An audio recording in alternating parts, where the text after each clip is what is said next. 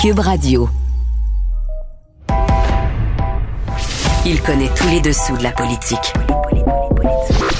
Chef du bureau d'enquête de l'Assemblée nationale. Antoine Robitaille. Là-haut sur la colline. Là-haut sur la colline. Cube Radio. Excellent vendredi à tous. Aujourd'hui, à la haut sur la colline, Paul Saint-Pierre Plamondon, oui, le nouveau chef du Parti québécois au nom à penture et aux mille surnoms, répond justement au titre d'une de mes chroniques de la semaine où je le surnommais Paul Saint-Pierre paradoxal. On s'arrête notamment au paradoxe d'un jeune homme au parcours international, mais qui décide finalement de s'engager dans la défense de sa nation. Mais d'abord, mais d'abord, c'est vendredi, donc jour de dialogue des barbus. C'est pas moi qui dis ça, c'est mon tonton Thomas. C'est pas moi qui dis ça, c'est mon tonton Thomas. Y a sa barbe qui pique un peu, y a des grosses taches sur son bleu, mais tonton l'air de rien a de l'or dans les mains. Bonjour Thomas Mulcair. Salut l'autre barbu. Notre barbu, notre tonton Thomas, chroniqueur à la joute, entre autres, mais surtout, surtout notre barbu.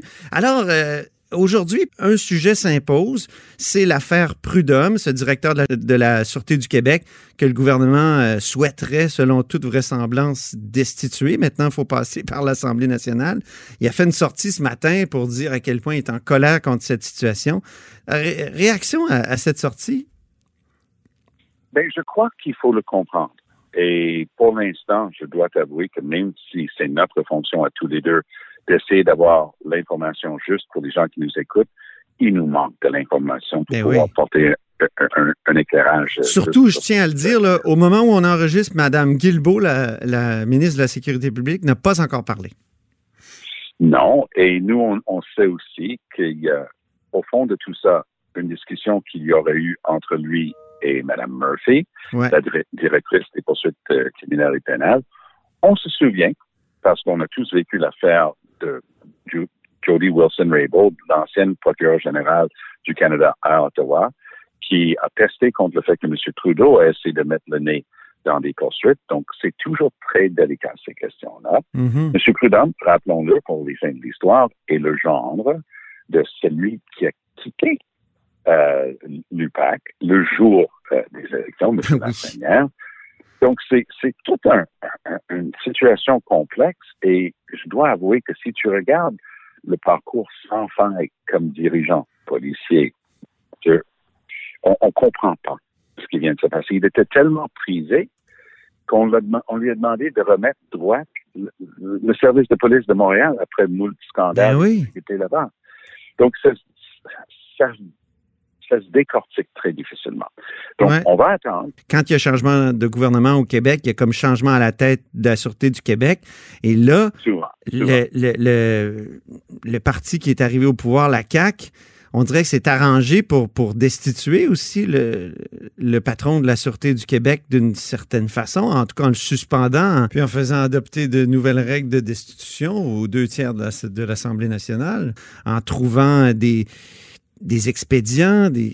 C'est c'est ça qui est bizarre. extrêmement bien dit. Puis on a vécu quelque chose de drôlement similaire qui a été réglé par les tribunaux en faveur des, des anciens cadres de la Sûreté du Québec. Rappelle-toi de cette fameuse histoire d'utilisation d'un fonds secret qui était censé être voué pour des fins policières, mais qui aurait été utilisé aussi pour donner un, un prime de départ. Mais les tribunaux ont rabroué le gouvernement de cette décision-là. mais là, c'est en appel? Oui, mais à mon point de vue, il y a zéro chance que ce soit renversé. Ah oui, hein? Le gouvernement essaie d'acheter du, du temps. Mais quoi qu'il en soit, on a un fâcheux problème. Donc, c'est pour ça que la nomination et l'éventuelle destitution prend un vote des deux tiers de l'Assemblée nationale Oui, mais ça, c'est un changement que la. CAQ a apporté. On dirait que... et à insister pour avoir. Mais Ben ça oui. risque de leur coûter cher parce que eux, ils sont en train de jouer dans un drôle de film ici. Et c'est évident qu'il y a tellement de points d'ombre autour de l'arrestation d'un député en fonction à l'Assemblée nationale, qui est un ancien policier de la Sûreté du Québec, Guy Ouellette, député de Chambéry, mon ancien comté. Oui. Euh, Et, et- et c'est, c'est invraisemblable, cette histoire-là, et on ne saura jamais tout. Euh, c'est ça ma profonde conviction. Mais les tribunaux sont la seule place où il peut avoir les deux versions, parce que ce qui m'a troublé, justement, comme avocat, dans le récit de M. Prudhomme ce matin, c'est qu'il a dit il a rencontré des soi-disant experts, C'était un monologue de sa part pendant plusieurs heures. Ils n'ont posé aucune question. Ils ont fermé les livres. Ça, dans mon expérience, ça, c'est une indication que qu'on n'est pas en train d'être écouté. Euh, il y a une vieille blague d'un juge américain qui regarde un prévenu devant lui et dit euh, avant que le procès commence, il dit As-tu quelque chose à me dire avant que je te condamne? ça ressemble un petit peu à ça. Bon. Parlons de l'Halloween maintenant. Décision euh, politique Eh ou décision de santé publique, l'Halloween, selon toi?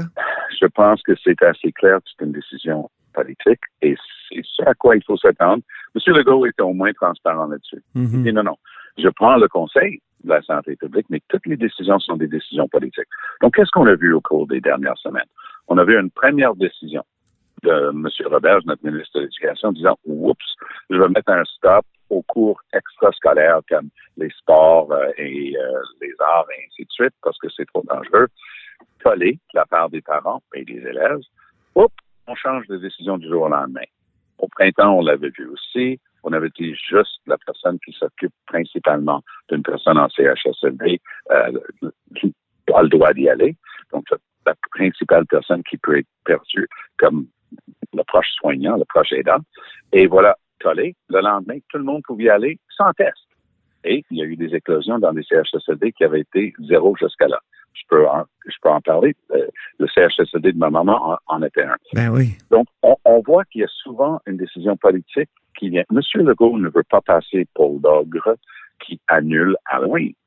Donc, il était rendu même à dire, ah, les gens sont ingénieurs, un tuyau de deux mètres de long, on fait tomber les bonbons dedans et tout ça. Mais attention, je ne sais pas si tu es déjà allé dans des quartiers très populaires, notamment de- des banlieues proches.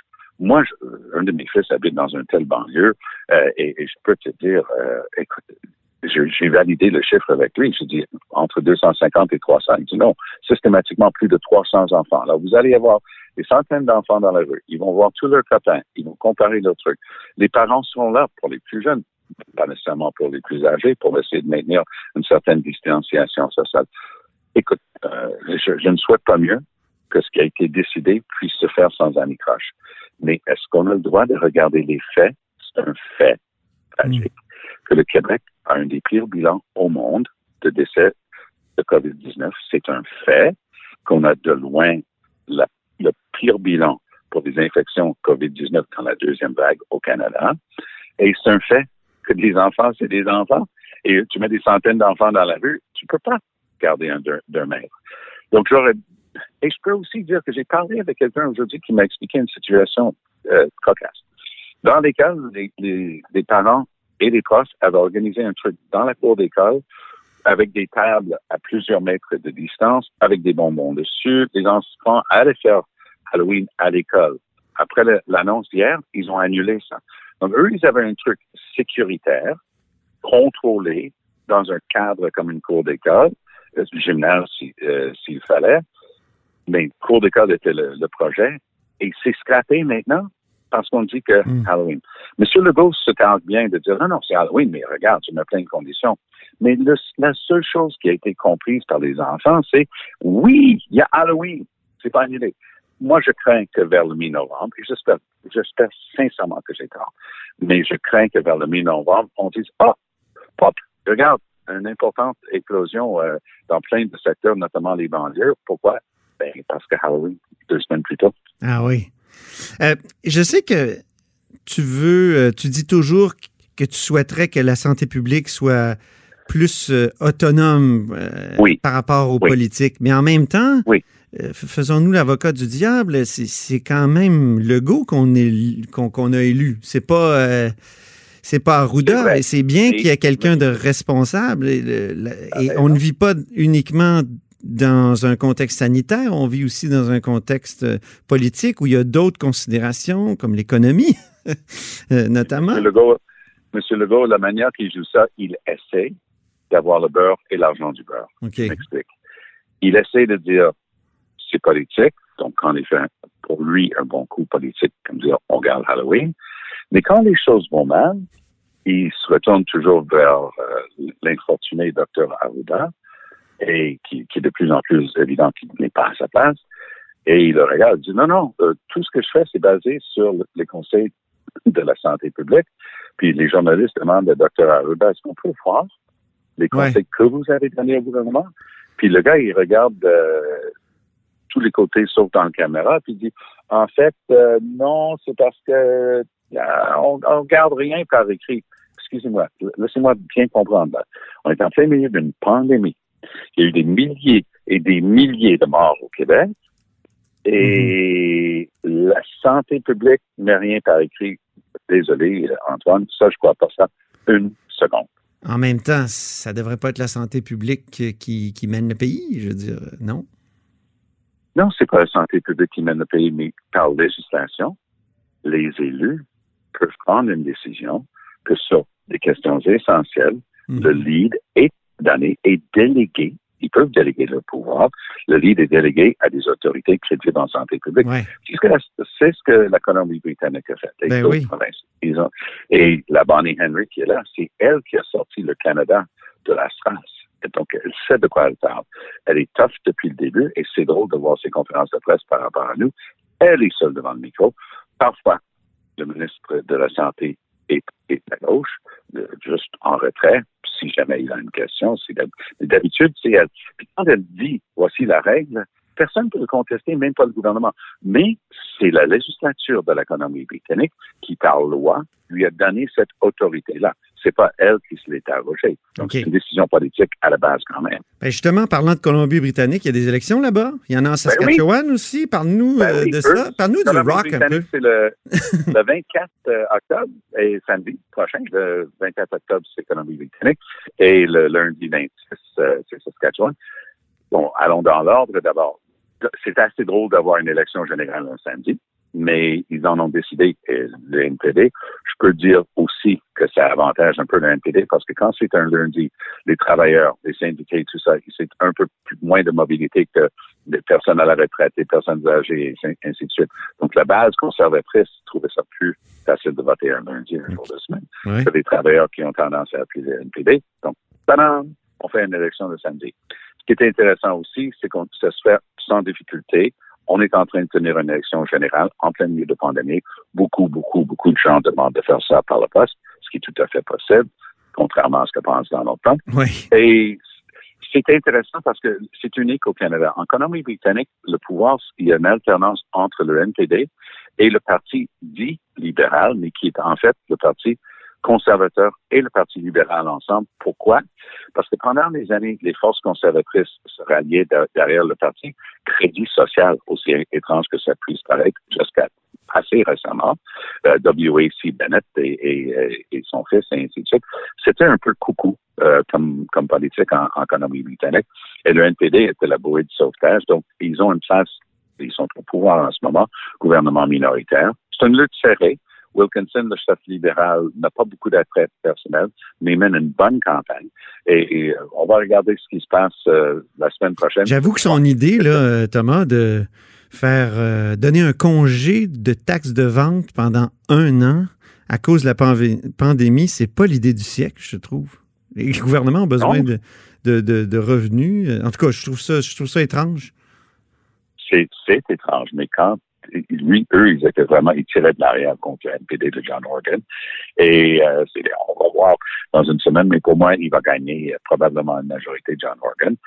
L'autre euh, province, deux provinces plus loin, en venant vers chez nous, c'est la Saskatchewan, une province que je connais bien aussi. Oui. Je connais surtout bien le, le chef du NPD, qui est un ami. C'est un médecin qui s'appelle Ryan Marley. Il parle parfaitement bien français. Ses enfants ne parlent que français à la maison parce que sa femme, Nelly, est une Québécoise de la Beauce, un médecin OK. pédiatre, euh, très apprécié. Est-ce qu'il va gagner? Ryan, Ryan- oh non, il va avoir énormément de difficultés contre Scott Moe. Eux, c'est intéressant aussi. Scott Moe est très populaire. Très populaire. Et non seulement ça, mais son parti, le Sask Party, le Saskatchewan Party, est une drôle d'incarnation parce que, rappelle-toi, justement, à l'époque, euh, un bon nombre des membres du Conseil des ministres se sont ramassés en prison. Donc, ils ne pouvaient plus s'appeler le Parti conservateur. Donc, ils ont décidé de s'appeler le Sask Party, mais c'est la même, même gang. Et, mais ils sont très populaires parce que c'est vraiment pour eux autres. Eux, ils- sont exactement comme l'Alberta. Ils ont énormément de sables de bitumineux en Saskatchewan, parce que les sables bitumineux, c'est à la frontière Alberta-Saskatchewan.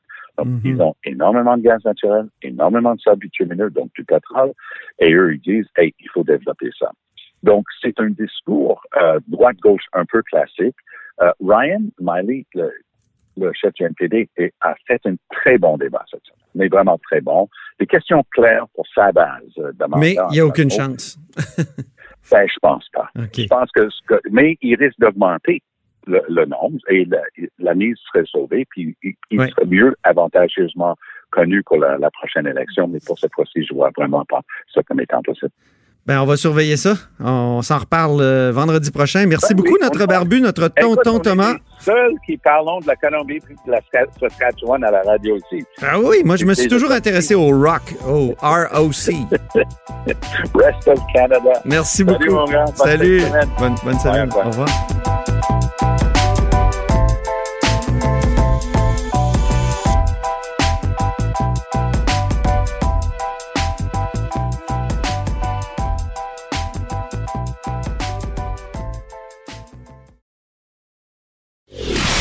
Antoine Robitaille. Le philosophe de la politique. La joute politique ne colle pas sur lui. Il réussit toujours à connaître la vérité. Vous écoutez là-haut sur la colline. Au bout du fil, il y a le nouveau chef du Parti québécois qui a eu euh, une grosse semaine. Bonjour, Paul Saint-Pierre Plamondon. Bonjour. Oui, pas trop fatigué? Euh, juste assez, là. OK. Juste assez, euh, mais ça a été en effet une semaine très remplie, euh, vive en émotion, très intense, mais je suis Ouais. très satisfait dans le sens que ça s'est bien déroulé. Euh, la, la soirée de présentation du nouveau chef, euh, ça a été raté hein, quand même. Est-ce qu'on peut s'entendre là-dessus? Je regardais Infoman hier. Si c'était à refaire, j'ai l'impression que vous, à la tête Ouais. du parti, vous feriez quelque chose de différent, non? Ben, si c'était à refaire, ce serait dans un contexte qui n'est pas de celui de la COVID. Non, non, mais même dans un contexte de COVID, là. Même dans un contexte de le parti COVID. livré euh, une foule, mais en version Zoom. C'est pas mal la seule possibilité. Puis, euh, ben, le discours, il se fait euh, Mhm. devant personne, devant un silence complet. Euh, c'est tous des paramètres, c'est ça, là, c'est tous des paramètres anormaux. Eh oui.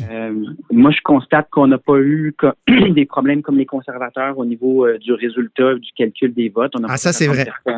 Ouais. On a quand même une soirée là, qui a fonctionné, mais ça donne ce que ça donne en contexte de COVID, ça c'est certain. C'est difficile de faire de la politique dans ces conditions-là, autrement dit. Moi, c'est- mon impression. La politique, c'est une affaire de rencontre, puis là, on est C'est humain. par- La, po- ça. La politique, c'est humain. C'est sûr que ça enlève le, le- le- le côté humain, mais en même temps, la politique, c'est également se préparer pour un scrutin.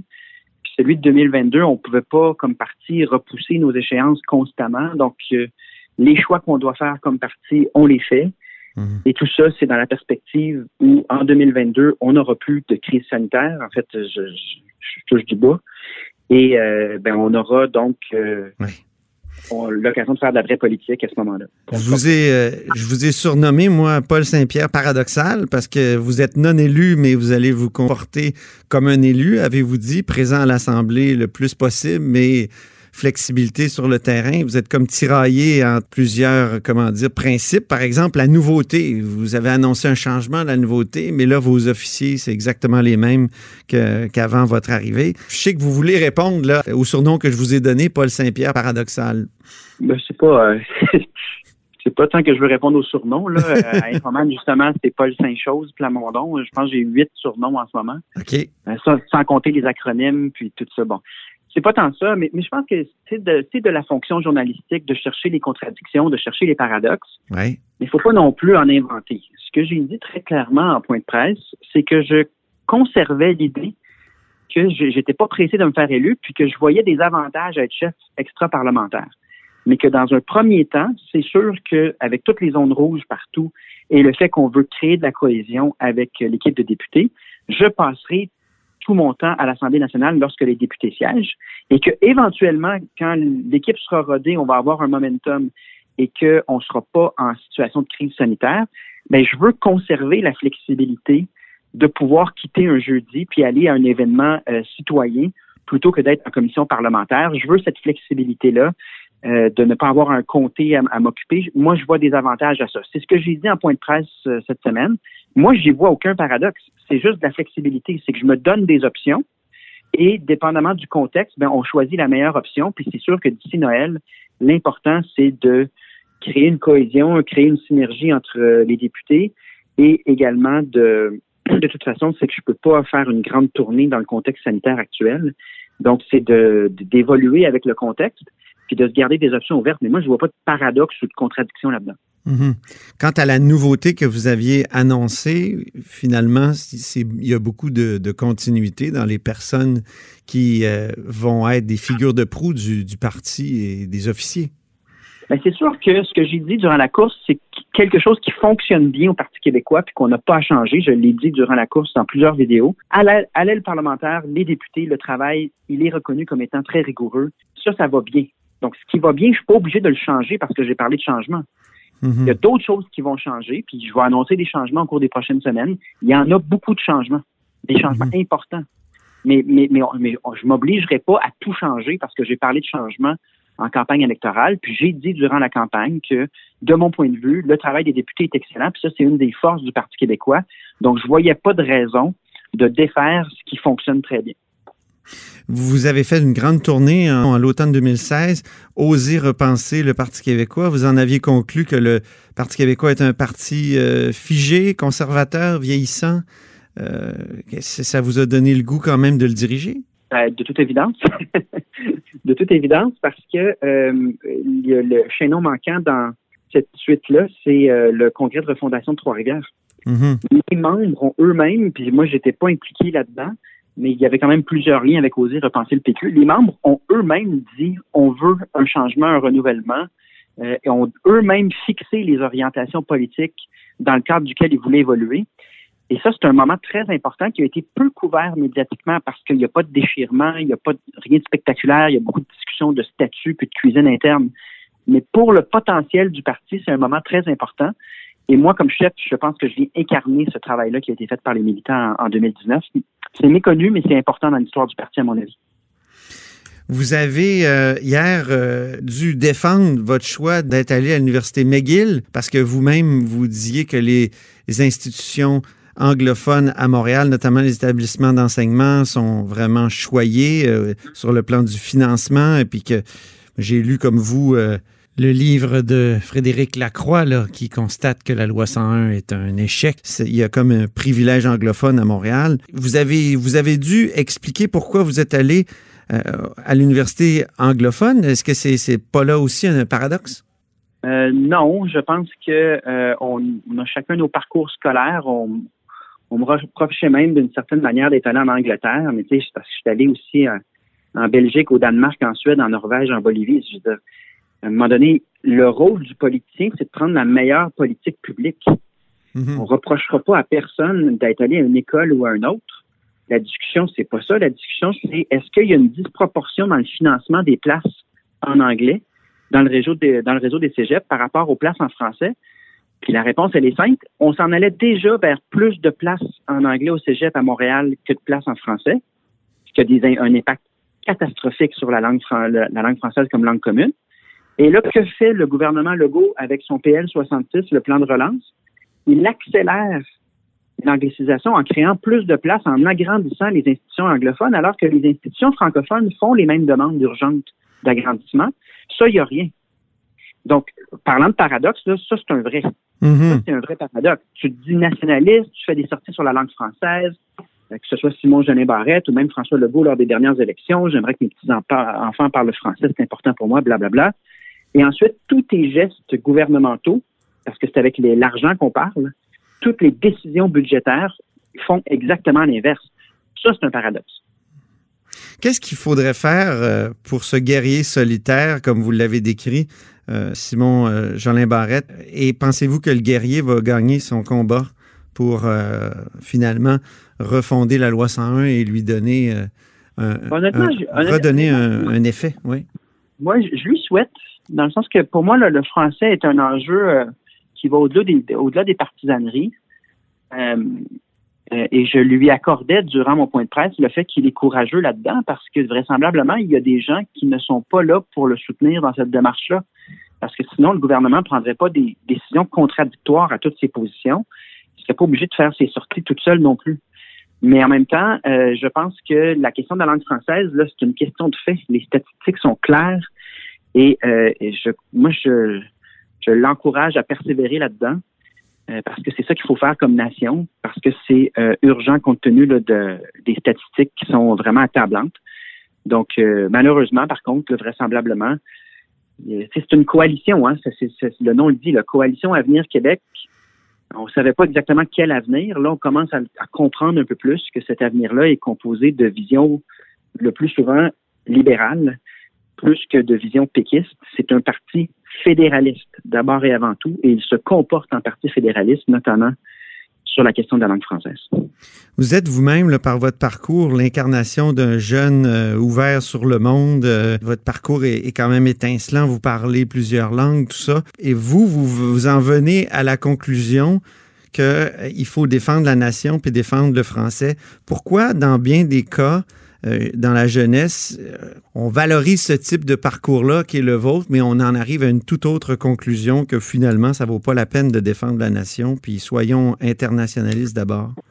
Euh, Je vais peut-être être un peu baveux, mais c'est parce que peut-être qu'ils n'ont pas eu ce parcours-là. Ok. Quiconque a réellement le parcours de vivre à l'étranger et de s'intégrer dans des cultures d'autres pays en vient à la conclusion que la richesse culturelle de chaque nation, pas juste linguistique, là, mais sur tous les plans, a une valeur réelle pour l'humanité. Puis c'est en voyant aussi les forces et les faiblesses des autres nations qu'on finit par s'apprécier nous-mêmes, et c'est le cœur de la difficulté d'être québécois, c'est que notre estime de soi n'est pas normale parce que on a- on n'a pas le statut de pays, puis on est dans un pays qui, de manière assez constante, nous dévalorise à travers les siècles, à travers les décennies. Et euh, c'est en voyageant et en voyant d'autres peuples organisés dans une démocratie normale, c'est-à-dire qu'ils ont leur drapeau, un territoire, puis un gouvernement, puis d'avoir cette euh, ces particularités culturelles, linguistiques qui les définissent, c'est la fierté qui va avec, d'avoir son équipe nationale de sport, de hockey ou de soccer. Toutes ces caractéristiques-là, nous, on les a pas. Et c'est quand on voyage vraiment, puis je vous parle pas d'un voyage de deux semaines à Punta Cana, là. Quand on voyage vraiment, puis on s'intègre dans d'autres cultures, dans d'autres nations, on peut pas en fa- faire autrement que non seulement d'apprécier le Québec, mais de souhaiter au Québec d'avoir ce statut-là de normalité. Euh, je pense que ceux qui se disent ouverts sur le monde, puis qui en même temps euh, maudissent ou euh, sont méprisants envers la préservation de la diversité linguistique et culturelle du monde, ce sont des gens en fait qui n'ont pas voyagé pour la peine puis qui ne sont pas peut-être posé ces questions-là. Merci beaucoup, Paul Saint-Pierre Plamondon. On vous laisse retourner à votre congé. Merci beaucoup. Au plaisir de se reparler. Ben. C'était Paul Saint-Pierre Plamondon, le nouveau chef du Parti québécois. Et c'est tout pour La Hausse sur la Colline en ce vendredi. N'hésitez pas à diffuser vos segments préférés sur vos réseaux et revenez-nous lundi prochain. Bonne fin de semaine!